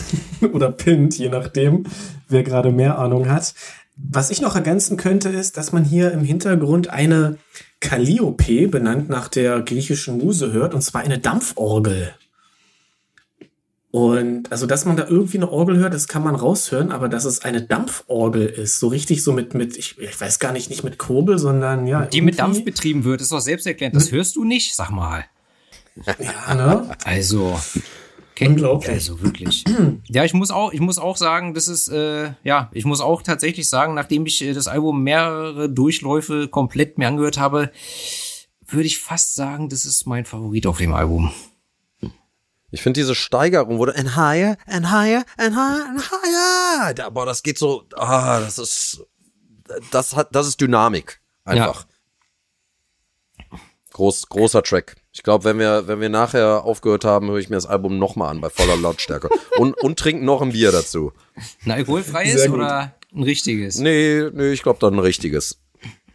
Noch ein richtiges. Noch ein richtiges. Du hast, du hast, aber jetzt, was trinkst du jetzt im Moment? Aktuell habe ich doch noch hier so ein kleines äh, Bier. Ich war gerade im Urlaub auf Texel und da habe ich mir ein äh, Texel Spezialbier Skumkoppe mitgenommen, nachdem mein Fels äh, Schreckenskammer Kölsch zu Ende war. Aber hier wartet noch ein grandioses Jever Fun auf mich. Juhu. So, und äh, da muss ich, da muss ich leider kurz einwerfen. Ich habe äh, zu meinem guten Freund Tim Grenzwert, der hier äh, nebenan die ganze Geschichte heute Abend ein bisschen betreut, äh, und der hat mich gefragt, was für Bier mitbringen soll, habe ich gesagt, ist mir egal, Hauptsache kein Jever, Boah, ich bin so bei dir. weil ich hasse Jever. Jever ist äh, wirklich das schlimmste Bier überhaupt. Wir haben, ähm, ich bin Fußballfan und bei uns im Stadion haben sie eine ganze Zeit immer Jever gehabt. Es war selten so schwierig besoffen zu werden, das kann ich euch sagen. Äh, ähnlich wie Becks geht mir, Ja, es ist gleich das gleiche eigentlich. so, ganz genau. Felskrone würde ich auch noch dazu, äh, äh, oh, boah. Adelskrone. Flensburger meinte ich eigentlich, aber äh, genau. Aber das stimmt, Becks ist auch richtig schrecklich. Unser gemeinsamer Freund im Grenzwert hat hier auch so ein alkoholfreies Krombacher stehen lassen. Aber gut, dann werde ich das nachher noch trinken. Mach das. Aber worum geht's denn eigentlich in dem Song Flaming Youth? Ja, wie, wie ich gesagt habe, ich denke, es ist eine Art Hymne an die Jugend. Also da wirklich einfach um die, die Zeit, die man hat. Ich kann jetzt nicht mit Zitaten glänzen, aber vielleicht kann kein das. Das ist, wie du gesagt hast, eine Jugendhymne. Es geht hier um die Selbstbeschreibung eines Jugendlichen. Seine Uniform ist Leder und seine Kraft ist sein Alter. We'll set und the night Jugend. on fire. The world on fire, glaube ich. noch. Set the world on fire. Ganz genau. Ja. einfach diese Energie, die man auch hat, ne? Und dieser Antrieb, den man hat als Jugendlicher, wo du auch, wo du halt auch von Mittwoch bis Sonntag feiern gehst und danach geht, Montag geht's dir trotzdem gut. Und heute, ja, gehe ich, gehe ich Samstag halt äh, 0 Uhr ins Bett. So, äh, warum soll ich mich denn kaputt machen? mit fast 40. Also man muss sich mal überlegen, wie das damals gewesen sein muss. Ne? Da kommen, kommen diese vier geschminkten Typen, die Eltern haben die gehasst, die singen über Sex, nicht über Drugs, aber sehr viel über Sex, äh, fackeln da ab auf der Bühne wie sonst was und sagen dir, gerade ist die geilste Zeit deines Lebens und äh, ja, hauen dich einfach weg. Ich hätte es so gern gesehen. Kiss haben ja 1996 das erste Mal auch in Deutschland gespielt. Vorgruppe waren übrigens damals Iron Maiden ähm, mit Paul Diano noch am Gesang. Ähm, boah, wie gerne ich das gesehen hätte. Ich kenne einige Leute, die auf der Unmasked Tour äh, 1980, ein, ich weiß nicht, Deutschland waren sie, glaube ich, 81 ähm, dabei waren. Aber mein Gott, 76 Kiss zu Destroyer Zeiten gesehen zu haben, absoluter Wahnsinn. Ja. Ja, man muss auch echt sagen, damals, das waren andere Zeiten. Sowas hat natürlich viel mehr eingeschlagen. Es gab nicht von allem so viel. Die Zeiten waren Brüder und dann, ja, so eine, eine Band wie Kiss, also dass die so erfolgreich wurden, wie sie dann waren, ja, Ja, mit, kann man sich mit dem, wenn man das weiß, einfach auch vorstellen. Und du musstest es ja selber sehen. Ist ja nicht so, als gäbe es YouTube-Videos oder, oder tausend Zeitschriften, die das alles gezeigt haben, sondern du musstest hingehen und es dir angucken. Dann hat's dich einfach weggeblasen. Ja, ich weiß noch, wie ich damals, jede Woche bin ich hier zum Sparladen gefahren, wenn die neue Bravo oder Pop Rocky oder Popcorn kam, um zu gucken, ob irgendwas von Kiss drin war. Und dann hat man ein paar Fotos gesehen. Und dann dachte ich, wer ist denn der Typ? Das ist ja nicht Ace Frehley. Wer ist denn Vinnie Vincent? Wer zur Hölle ist das? So, das wurde nicht, ne, so, das, du, du wurdest überrascht von allem. Und, und wenn da Gene Blut gespuckt hat auf der Bühne, das gab's halt nicht auf jedem scheiß Video vorher, sondern es hat dich umgehauen, wenn du es gesehen hast. Also dieser, dieser Impact, den Kiss damals hatte, den kannst du ja heute nicht wiederholen. Das funktioniert ja überhaupt nicht. Na klar, weil du heute jederzeit alles überall sowieso ruckzuck recherchieren kannst und sehen kannst. Ne? Also früher, da hast du natürlich nur Zeitschriften gehabt, dann vielleicht noch irgendwelche Fanzines und so weiter. Ja, aber dann hat es auch schon bald aufgehört, so mit deiner Information, äh, Informationsflut beziehungsweise Ebbe, die du hattest, wenn du nicht selbst äh, beim Konzert warst oder bei irgendeiner Veranstaltung, ne, wo sowas passiert ist. Ja, klar. So, kommen wir zum sechsten Song. Sweet Pain. Auch, auch einer von diesen Tracks, wo man sagt, vielleicht jetzt nicht der ganz große Hit. Würde ich jetzt mal sagen. Im Kontext funktioniert der. Ähm, aber Kiss haben, äh, selbst ich als riesiger Fan sage immer, auf jedem Album sind auch so ein paar, ich will nicht sagen Stinker, aber so ein paar Songs, ja, die laufen mit. Ja, da, da fallen mir bei Dynasty zum Beispiel ist immer, was ich immer sage, ist Charisma, ist so ein Song. Aber wie auch immer, Sweet Pain gehört sicherlich auch dazu. Ähm, aber ähm, im, im Kontext funktioniert der. Was sagt ihr? Ich, ich, muss, ich muss auch sagen, also die, den singt jetzt ja wieder Gene Simmons.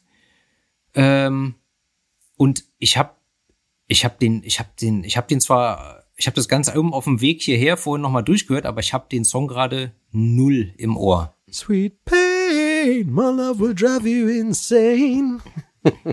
Trotzdem nicht. Ja, nee, ja. irgendwie, irgendwie bleibt bei mir einfach null hängen. Ja, ich schließe mich da Rod an. Also, es ist eine solide Rocknummer, aber der läuft mit. Ich habe ihn im Ohr, also er ist auch eingängig, aber deswegen jetzt nicht unbedingt hervorragend. Ah, langsam kommt Ich er hab- wieder, ja, langsam kommt er Ich habe aber auch wieder dieses Alice Cooper-Feeling. Übrigens, ja, Dick Wagner spielt hier das Gitarrensolo, der ja auch viel mit Alice Cooper zusammengespielt hat. Und ja, Genau, das, das besagte Gitarrensolo, äh, das besagte Gitarrensolo, wir sprachen eben schon davon, äh, dass Ace einmal ganz kurz im Studio gespielt hat, dann gesagt hat, vielleicht kommt er noch mal wieder und probiert's noch mal. Und das nächste, was er hört, ist als äh, so geht, glaube ich, die Geschichte, als äh, das äh, Album Journalisten vorgespielt wird und er sitzt da mit im Raum denkt, was ist denn das für ein Solo? Und das war dann das von Dick Wagner. Aber genau das ähm, wurde dann ja auf der Destroyer Resurrected nochmal in der Ace-Version veröffentlicht. So. Genau. Ja. Und wie, okay, und worum geht's? ja, wie ich vorhin schon angeschnitten habe, das ist jetzt hier äh, das dritte Date. Das, wir sind jetzt im BDSM-Bereich. Er trägt Leder, er hat eine Peitsche und äh, das, das, das junge Frauenzimmer, mit dem er sich trifft, äh, die, die, die, die ist nicht so ganz brav und mag es aber auch, ihn zu provozieren. Aber ihr wird schon sehen, was sie davon hat. Ja, die, die ist ein bisschen bratty, aber er wird schon, er wird schon, er wird ihr schon noch zeigen, wo der Hammer hängt. Das ist total So. witzig mit euch Jungs. Also ich habe wirklich dadurch, dass ich das gehört habe, die ganzen Sachen zum ersten Mal, habe ich die das Song, ich kann die alle mitsingen, aber mit so einer Distanz, weil ich die als Kind gehört habe und nie darüber nachgedacht habe, was Sweet Pain vielleicht, ne? So, Ja, ja. klar. Und ganz plötzlich denke ich, hups, ulala. Ne? Ja. Hat ja, als Kind ist Ja. Hat deine Mutter dir das Album doch zu Recht wieder weggenommen? oder sie hat es auch nicht verstanden. Oder sie hat es gar nicht gehört, wer weiß. Ja, ich glaube, wir haben da alle nicht so drüber nachgedacht damals. Man, klar, man hat es irgendwie verstanden. Natürlich konnten wir alle Englisch irgendwie, aber ähm, der Kontext war dann vielleicht nicht so präsent. Mit Ja, ja. zwölf oder so. Wurde aber dann schnell präsenter. Mir ging das mit Danzig damals auch so. Ich habe mit 12, 13 Danzig entdeckt und dann, ja, in den Jahren danach dann bei manchen Songtexten gemerkt, ach, sieh mal an. Das hatte ich am Anfang nicht ganz so verstanden. Naja, so ist das halt. Ja, also da, da muss man natürlich auch sagen, ähm, Amerikaner sehen das natürlich, die, die verstehen es halt direkt. Ähm, wir haben immer gelacht, wenn Bravo damals hatte dann immer den Originaltext und darunter die englische, die deutsche Übersetzung. Und du Ja. hast gedacht, Alter, was ist denn das für ein Scheiß? Also was, was schreiben die da für einen Kack? Ne? Also im, am Ende muss man vielleicht auch bei KISS froh sein, dass man nicht alles sofort verstanden hat. Ach, Gotteslästerung, verdammt nochmal. Ja, mehr habe ich dazu nicht zu sagen. Zu diesem Okay, wunderbaren. dann würde ich sagen, weiter zu Shout It Out Loud. ja, Und das ist wieder ein Brett. Wird- den kennt man, den liebt man. Das war, das war jetzt mein, also laut meiner Notizen war das die erste Single. Äh, ist richtig. Ja, Genau, und das ja. ist, das ist natürlich, das ist natürlich ein Klassiker und ein äh, prädestinierter Live-Mitgröl-Song. Und ich glaube, der, seit der rausgekommen ist, hat er noch bei keiner Kiss-Show gefehlt, außer vielleicht bei Kiss Cruise Shows. Aber das ist ähnlich wie Rock'n'Roll Night ist das, äh, ist der Song gesetzt und das zu Recht. Also der, der wird ja von allen mitgegrölt und der ist einfach eine Hymne, ähm, ja, auch, auch inhaltlich, äh, da, da gibt's keine Sperenzien. Ne? Da geht's halt nur um, äh, um, um eine Rockhymne. Der ist geschrieben worden als Rockhymne. Und das ist er. Und deshalb hat ihn unter anderem auch James Last mit seinem Orchester gecovert. Ich kenne die Version und wirklich James Last, der macht das schon ganz gut da. Ich kenne die, ich kenn die Version nicht, aber es, Mhm. sie kann nur schwerlich besser sein als äh, Hund von Baskerville von Cindy und Bert auf dem Pa Paranoid oder was das war von Black Sabbath. Ja. Instrumental, Ja, ja. unfassbar. Groß- Also das Großartig. ist wirklich, das Geniale daran war ja, dass die einfach einen komplett neuen Song, einen komplett neuen Text draus gemacht haben. Also der, der Song funktioniert ja auf Deutsch ganz hervorragend.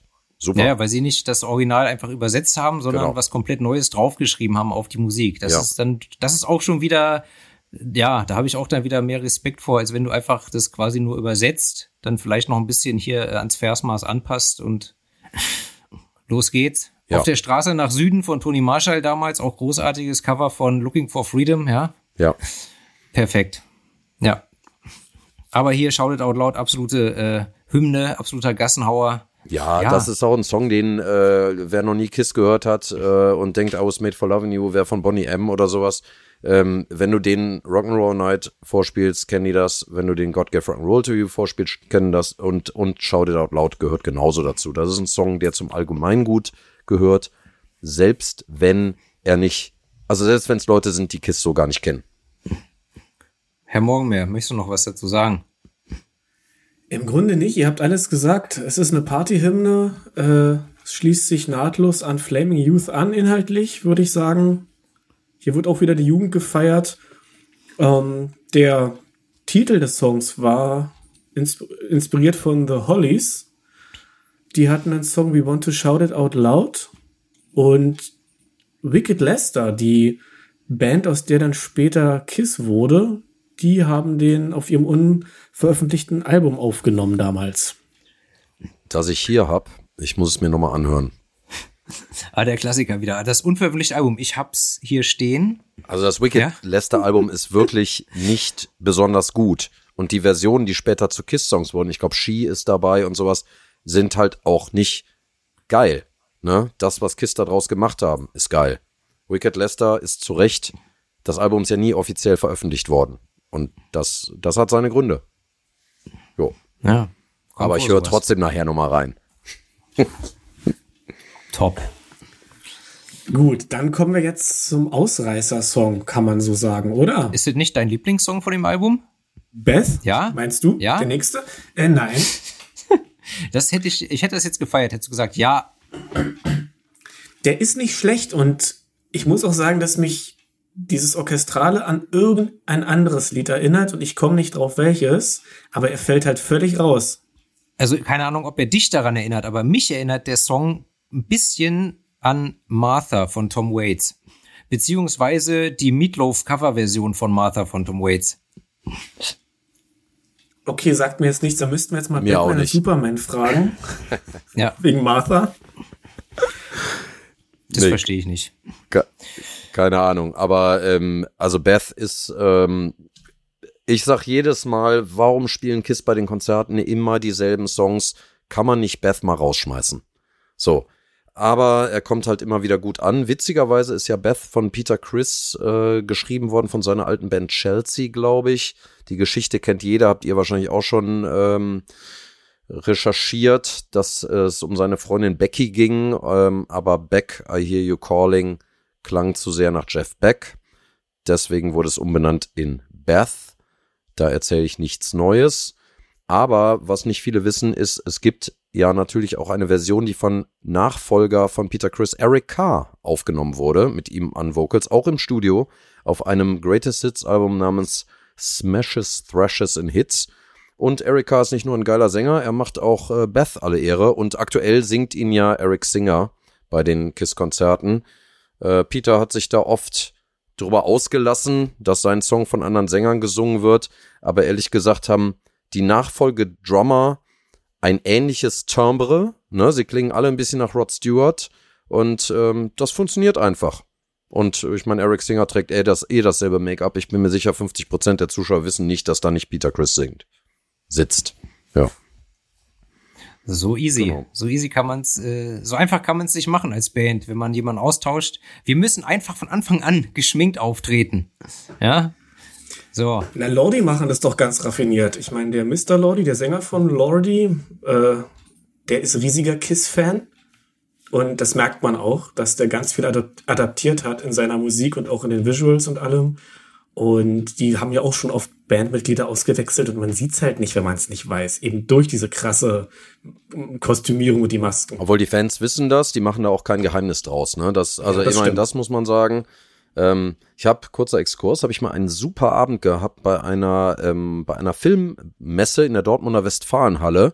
Da habe ich den ganzen Tag Autogramme geschrieben neben Mr. Lordi und Bruce Kulick von Kiss, dem äh, dem Gitarristen nach Ace Frehley, Vinnie Vincent, Bruce Kulick, genau. Hab also den ganzen Tag mit diesen zwei Recken zusammen da gestanden. Die hatten ganz viel zu tun, haben ein Autogramm nach dem anderen geschrieben. Ich so hier und da mal. Aber man hat mir immer sehr nett ein Bier nach dem anderen gereicht. also ich hatte einen super Tag mit meinen Helden, hab mir alles signieren lassen, schön Fotos gemacht und alles. Ähm, ja, war ein geiler Tag mit. Hat sich Äh, doch schon für gelohnt. ja, dafür hat sich's wirklich gelohnt. Genau. Ja. Also Beth ist halt einfach eine, eine, eine, äh, ja, was soll ich sagen? Es ist, da ist alles drin. Schmalz, Sehnsucht, Streicher, Bläser, New Yorker Philharmoniker, also alles, was man haben möchte. Also der, der Song, wenn ich den, ich finde den jetzt nicht äh, übermäßig gut. Der ist gut, der ist gut geschrieben, der ist in Ordnung, so wie er ist. Der haut mich jetzt nicht vom Hocker, aber der ist gut, so wie er ist. Und äh, ja, klar, wenn ich den höre, da denke ich, das hätte auch, das hätte auch so ein, äh, so ein, so ein Neben, so ein, so ein, so ein Nebenprodukt äh, von Jim Steinman sein können. Ja, also irgendwie, er passt nicht so richtig aufs Album, aber er ist kein schlechter Song. Also ich finde ihn musikalisch gut, aber er sticht halt komplett raus. Ja, Also ich finde, dass der, ähm, der ist zu Recht ein Hit geworden. Der, der, die, die ersten Töne sind direkt, du weißt sofort, welcher Song es ist. Peter hat eine charismatische Stimme, du kannst den Song sofort mitsingen. Was mich immer sehr früh gestört hat, war, ähm, die Geschichte dahinter so ein bisschen, dass Peter auch dann immer seine Frau anrufen musste, ey Baby, ich kann hier nicht nach Hause kommen und die Jungs wollen weiter proben und dann ruft er nochmal an und sagt, ey scheiße, die wollen die ganze Nacht spielen und wir, äh, wir kriegen keinen Sound hin und so weiter. Und ich habe immer gedacht, ey, boah, du Jammerlappen, du spielst in einer riesen Band hier gerade und musst die ganze Zeit deine Frau anrufen. Ja klar, man will auch mal nach Hause zu seiner Freundin, ist gar keine Frage. So, aber ähm, da die ganze Zeit äh, zu jammern, ey, wir, wir finden hier keinen Sound und ich muss die ganze Nacht hier spielen, das, das war für mich das Gegenteil von Flaming Youth. So. Und ähm, das, ja, das war, weiß ich auch nicht. Das, vielleicht ist es da der Grund, warum Beth jetzt nicht zu meinen Lieblingssongs gehört, auch wenn ich absolut verstehe, warum das so ein Riesenhit geworden ist.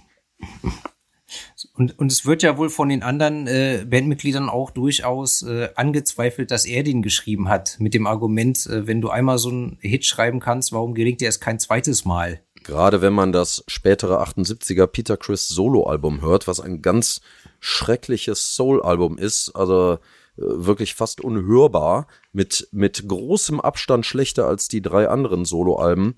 Ähm, also wirklich so tossing and turning, turning and tossing. Also wirklich, das, das klingt total nach Diana Ross. Also, es ist also wirklich ein ganz großer Haufen Scheiße. Lassen wir mal so stehen. Ich will nur eine Sache sagen. Ich finde die letzte Strophe einfach schön, weil man die, wenn man möchte, so ein bisschen als Fuck you lesen kann. Weil er sagt ja, Beth, ich weiß, du bist einsam und ich hoffe, dir geht's gut, aber die Jungs und ich werden die ganze Nacht spielen. So, ist mir egal, dass es dir jetzt schlecht geht. Wir ziehen jetzt unser Ding durch. Man kann es ja, so sehen. Man doch, muss hast es aber nicht. recht, das stimmt. Er sagt, also eigentlich völlig richtig. Am Ende wird's aufgelöst, so von wegen, hey, ich rufe dich zwar die ganze Zeit an und gerne wäre ich bei dir, aber am Ende ist dann der Rock'n'Roll doch was wichtiger ähm, ja, dann zeigt das vielleicht doch die richtige Geisteshaltung. Meine Freundin möge es mir verzeihen. vor allem, vor allem, wenn wir jetzt dann gleich zum nächsten Song kommen, da geht's ja inhaltlich um die Konsequenzen daraus, wenn man in einer Rockband spielt. Nämlich, dass die, die Ladies all das, was der Rock'n'Roll-Fame mit sich bringt, gut finden. Beth bestimmt auch. Auch wenn sie einsam ist, wird sie es bestimmt zu schätzen wissen, dass ihr Mann in einer fucking riesigen Rockband ist. Ist, ist Do You Love Me nicht ein unfassbar geiler Song? Also wirklich. Es, er ist mein zweiter Lieblingssong ja. auf dem Album. Ich mag den Rhythmus, ja. das ganze Ding, auch, auch dieses, dieses Gestöhne zwischen immer, dieses. So, so dieses fast schon genervte irgendwie. Ich, ja, ich finde es super. Der, der Takt und dann Paul einfach nur auf den Schlagzeugtakt und du hörst genau, wie der das raushaust. Entschuldige, Pint, jetzt habe ich dich unterbrochen vor lauter ja, Enthusiasmus. Ähm, Hau der, raus. der Song, äh, ich habe ihn mal live als äh, Gast von Disharmonic Orchestra von der Grindcore Band äh, mal besoffen singen dürfen. Ähm, das, äh, ich liebe diesen Track und ähm, der hat für mich ähnlich mit Singfaktor wie Shout It Out Loud und Rock'n'Roll Night vom anderen Album natürlich. Aber ähm, ja, ein unfassbar geiler Abschluss äh, dieses Klassikeralbums. Ja, ich muss auch sagen, ich habe tatsächlich, als es darum ging, auszuwählen, welcher mein Favorit ist von dem Album, habe ich ganz doll geschwankt zwischen diesem und Flaming Youth. Und also jetzt, wo wir nochmal drüber reden, ich kann mich eigentlich nicht entscheiden. Ich habe vorhin gesagt Flaming Youth, aber jetzt, wo ich diesen wieder im Ohr habe, so, oh, der ist halt schon echt, der ist halt wirklich geil. Also da, ja, das sind im Prinzip beides meine Favoriten. Ähm, und äh, ihr werdet es natürlich alle bemerkt haben, der Song beginnt mit einem Drum-Pattern, das fast identisch ist mit Rest of the Night von Warren Zevons letztem Album. äh. Nein. Bitte? Einfach Ja sagen. Ja. Aber äh, so oder so, geiler Song. Ja.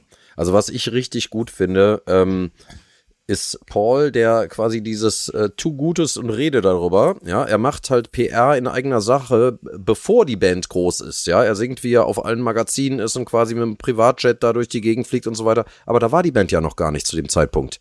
Also er sagt, wie geil und groß er ist und wie, äh, äh, ne, wie, wie die Frauen alle auf ihn stehen. Aber es ist eine, ja, quasi self-fulfilling prophecy. Und ähm, gleichzeitig aber sagt er damit, ihr steht alle, willst du wirklich, hier, ich bin ein Star, aber eigentlich will ich wissen, liebst du mich wirklich? Das ist genau das, was die Frauenwelt hören wollte. Ja, er wird begehrt von allen, aber was er nur wissen will ist, Baby, liebst du mich wirklich? Do you love me? Auch wenn die ganze, auch wenn die ganze Kohle weg ist und das Haus und die Limousinen und alles, äh, ne?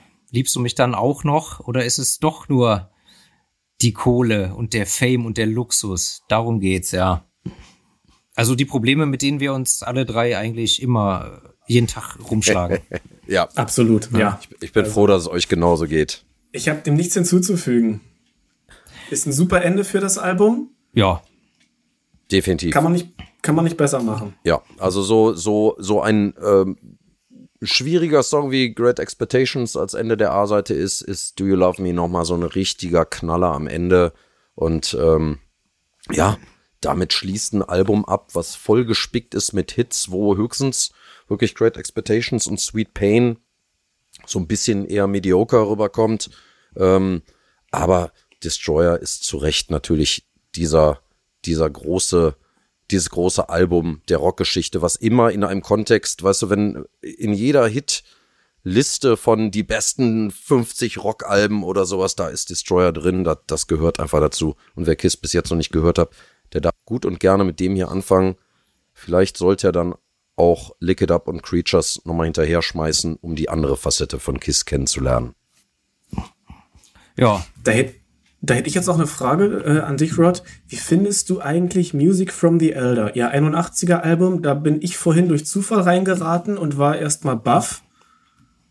Es ist ganz anders. Ich habe sehr, sehr, sehr lange gesagt, das ist mein Lieblingsalbum von Kiss. Und ähm, Zwei Gründe wahrscheinlich. Erstens, weil es ganz anders ist, weil es wahnsinnig gewagt ist. Bob Esrin produziert übrigens auch. Mhm. Ähm, aber ich habe es mir damals gekauft, als es rauskam. Also kaufen lassen, muss man ja sagen. Äh, ich war neun oder zehn Jahre alt. Und äh, ich habe das gar nicht hinterfragt, dass das nicht, dass das anders ist so. Ich habe es irgendwie gemerkt, aber fand es total geil, wie unterschiedlich die Songs waren. Und ähm, Heute muss man sagen, hat nicht jeder Song mehr das, was mich damals begeistert hat, aber da sind für mich äh, Just a Boy und sowas, da sind einfach riesen, riesen Knaller drauf. Und ähm, ja, lyrisch vielleicht ein bisschen auch wieder ein bisschen cheesy. Aber ich finde es eine super starke Scheibe. Aber definitiv nichts für Einsteiger. ja. Gut. So, aber äh, noch ganz kurz. Du ja. hast reingehört, äh, lieber Kein, und äh, du warst auch etwas überrascht, ja? Ich war überrascht, mir hat's aber gefallen. Mich hat's, wie gesagt, ich habe wirklich nur reingehört, drei, vier Songs und auch die nur einmal. Mich hat's so entfernt an Kansas erinnert, aber das mag auch nicht stimmen. Also ich muss es mir noch mal in Ruhe anhören. Ich werde es mir auf alle Fälle noch anhören, weil ich fand's gut. Ich weiß noch, wie meine Ex-Freundin ja. mal zu mir sagte, boah, mach den Scheiß aus. Das klingt wie Musical-Kack von Meatloaf oder Alice Cooper. Und ich dachte, geil, genau so ist es. Kein Wunder, dass wir nicht mehr zusammen geschickt. sind. Ja, ja. ja. ja. Verstehe. Wir sind aber noch nicht ganz fertig mit dem Album, weil da kommen ja noch eine Minute und 25 Sekunden. Was? Aber was? Ja, aber was? Rock'n'Roll Party heißt dieser Hidden Track oder wird so genannt. Aber im Grunde, man hört nur Stimmen und Great Expectations wird nochmal angespielt. Oh, jetzt, wo du es sagst, ne? Das ist immer der Moment, wo ich die Platte ausmache. Ja, also ich hab's nicht verstanden. Das hat keinen Mehrwert. Es ist halt einfach da so ich wollte es nicht unerwähnt lassen. Es gibt eben noch diesen Hidden Track, aber ob man es überhaupt Hidden Track nennen kann. Ja, wahrscheinlich soll es nur ein äh, atmosphärisches Outro sein. Aber ähm, ja, verstanden habe ich es damals nicht und jetzt wird es geskippt. Also. Also wir hatten das, wir, ja, wir hatten das auch schon in mehreren äh, Episoden thematisiert. Also eigentlich sind wir uns soweit einig, ein Album sollte immer einen geilen Opener haben und einen geilen letzten Track. Natürlich soll der Rest dazwischen auch geil sein, aber es ist halt immer schade. Zum Beispiel war es, glaube ich, damals bei Blue Oyster Kalt, wo ich, wo ich fand, der vorletzte Song, das wäre ein geiler Abschluss gewesen. Und dann kam noch so ein Song, der für mich nicht als letzter passt. Und in diesem, auf diesem Album ist es natürlich äh, das Extrem. Du hast einen geilen Abschlusstrack. Warum kommt danach noch anderthalb Minuten irgendein äh, sinnloses Blabla? Oder halt irgendwelche Geräusche, Warum? Ne? Ja, Atmosphäre würde ich sagen, wie manche Bands ähm, auch live zwischen Songs dann irgendwie so ein klein bisschen Klaviergeklimper machen, ähm, beim Rausgehen irgendwelche, also was weiß ich, wer mal auf einem Neurosis-Konzert war oder sowas, der, der weiß, was, ne, so Klang, Klangstudien, will ich es mal sagen, sind. Vielleicht ist es das. Keine Ahnung. Aber es äh, ja. muss einfach nicht sein. Genau, die werden sich da irgendwas bei gedacht haben, äh, wir verstehen es nicht, ich finde es komplett unnötig und ja, absolut ein, ein, ein Skip-Song, beziehungsweise der Song, wo man dann entweder Stopp drückt oder das Album von vorne startet, je nach äh, Lust und Laune. Ja. Ja. Danach kommt übrigens nach Destroyer, kommt, äh, wenn ich mich recht entsinne, ähm, Rock'n'Roll Over, kann es sein? Auch mit einem Cover von Ken Kelly, wenn ich mich Nee, also es, ja, also 76 auch Rock'n'Roll Over, da hast du recht, aber erst die Love Gun, die hat er wieder. Ah ja, richtig, die natürlich auch, äh, die sieht ja auch schon wieder aus wie ein Manowar Cover, im Prinzip mit lauter Ladies, die davor liegen. Ja. Bei Rock'n'Roll äh, Over, da hast du so ein, so ein gezacktes Rad und die Gesichter sind so auch gemalt, aber sehr comichaft. Ja, ja, ja, das habe ich auf dem Arm tätowiert, deswegen habe ich es gerade gezeigt. Ja. Ach, oh, sorry. Ja. Nee, aber äh, witzigerweise ist nach Destroyer, was ja wirklich sehr, äh, ne, hatten wir ja drüber gesprochen, Orchester und so weiter ist, ist Rock'n'Roll Over wieder ein ganz klassisches Kiss-Album. Einfach ein, ein Hardrock-Album. Ähm, und Love Gun vielleicht wieder ein klein bisschen anders, aber auch klassisch Hardrock. Und dann wird's erst mit Unmasked, geht's dann in die Pop-Richtung. So, also Destroyer ist damals ein ein Paradiesvogel gewesen, vielleicht. Jo. Lass mal hm. so stehen. Gut, dann hätten wir jetzt im Grunde nur noch über das Album der Woche zu sprechen. Hattet ihr denn eins? Abgese Rod, abgesehen von Kiss jetzt. Na, natürlich. Also ein Album der Woche nicht, aber ich habe gestern habe ich noch mal die neue Dark Funeral durchgehört ähm, und äh, ich finde sie äh, wirklich. Ich bin nicht ausgewiesener Black Metal Fan, aber in der Tat gefällt die mir richtig gut, weil ähm, die hat für mich äh, einen einen düsteren Punk Touch, weil man die Lyrics gut versteht, die sehr sehr hässlich rauskommen. Ähm, ja, hat mir Spaß gemacht das Album. Gleichzeitig habe ich eine neue Band aus Berlin gehört, eine neue Horrorpunk-Band namens Max Schreck, benannt natürlich nach dem bekannten Nosferatu-Schauspieler. Und auch die haben mir sehr gut gefallen. Also gerade äh, ein kurzer Gruß von Köln zu euch nach Berlin, hier, liebe Kollegen, auch ihr beiden. Und äh, ja, an Max Schreck. Ja, nice. Max Schreck äh, kenne ich natürlich äh, die Band nicht, den Schauspieler ja. Ich dachte, du sagst jetzt hier eine, eine junge, aufstrebende Berliner Band, die die Ärzte heißt, aber na gut. ja, bei, bei mir, aus bei mir aus Berlin, mhm. genau, live und direkt. ich habe ich also ich habe tatsächlich diese Woche mein Album der Woche diese Woche ist ist mal wieder fällt mal wieder völlig äh, völlig völlig aus dem Rahmen und zwar ist das das 1984er Album von Frank Sinatra, LA is My Lady. Äh, komponiert, produziert, äh, orchestriert, das Orchester dirigiert, arrangiert, alles von Quincy Jones, von wem sonst.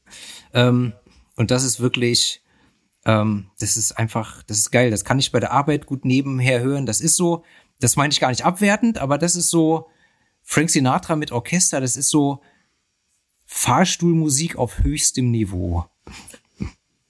Weißt du, es ist einfach so, es lullt dich so ein, es läuft nebenbei, es regt dich nicht auf, es stört dich nicht, es ist einfach angenehm. Die Stimme ist sowieso angenehm, aber das kann man gut einfach nebenbei so weghören, weißt du?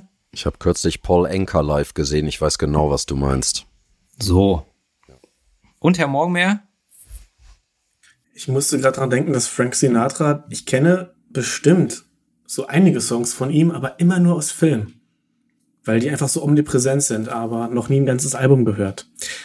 Ja, ansonsten Album der Woche. Ich mag keine Musik. Ich habe keins.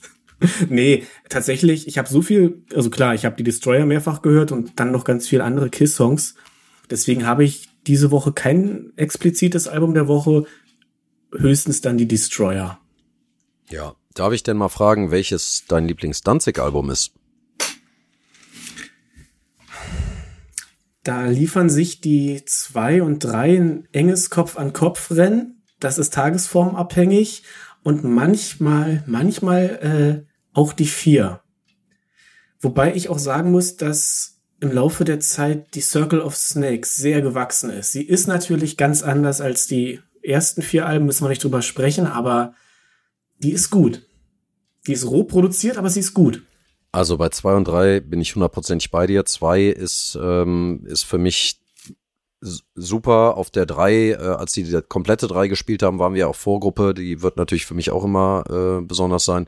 Ich finde auch noch Satan's Child, die sechs, richtig klasse, auch wenn sie typisch 90er elektromäßig produziert ist, aber ist eine unterschätzte Scheibe. So, ja. Aber mit zwei und drei, da gehen wir definitiv d'accord, wie die manche Leute sagen. Gut. Ja, das wäre jetzt der Zeitpunkt, um dir, äh, Rod, noch mal ein bisschen Raum zu lassen. Was steht an bei dir, bei The Other? Huch, da war ich jetzt gar nicht drauf vorbereitet. Ja, schon drei Bier-Intus.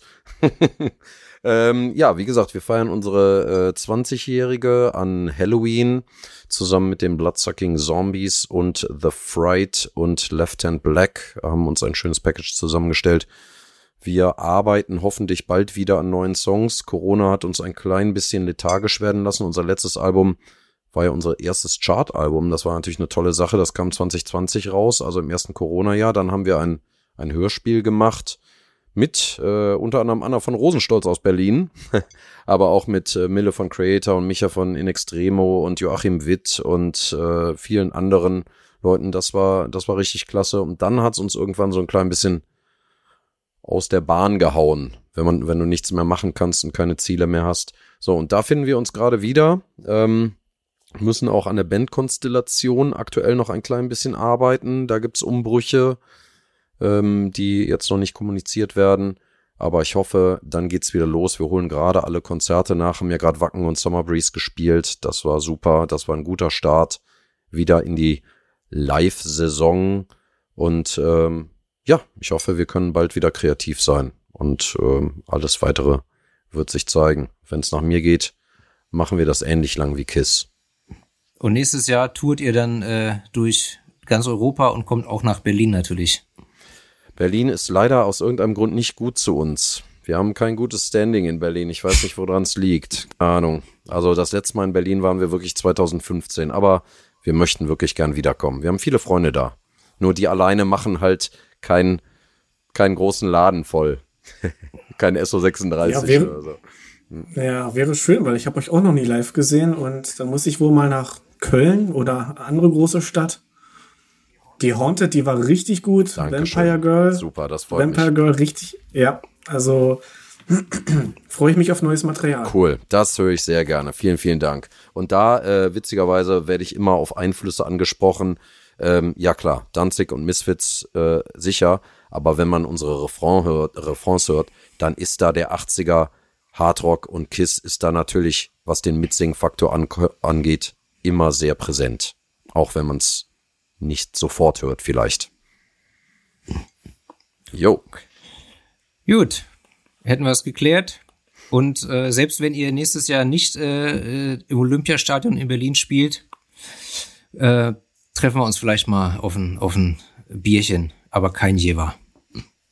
Ich würde mich sehr freuen und ich bin äh, sehr dankbar. Das hat äh, wirklich viel Spaß gemacht. Eine totale Premiere über ein, ein ganzes Album, dann noch von meiner Lieblingsband so ausschweifend sprechen zu dürfen. Normal werde ich immer unterbrochen, wenn ich sowas anfange. Sehr gut, dann hoffe ich, dass du heute genug ausreden konntest. Nee, wir haben uns sehr gefreut, dass es geklappt hat. Definitiv. Mir hat es auch Spaß gemacht. Ja. Ja, mir auch. In diesem Sinne bleibt nur was zu sagen? Abschalten.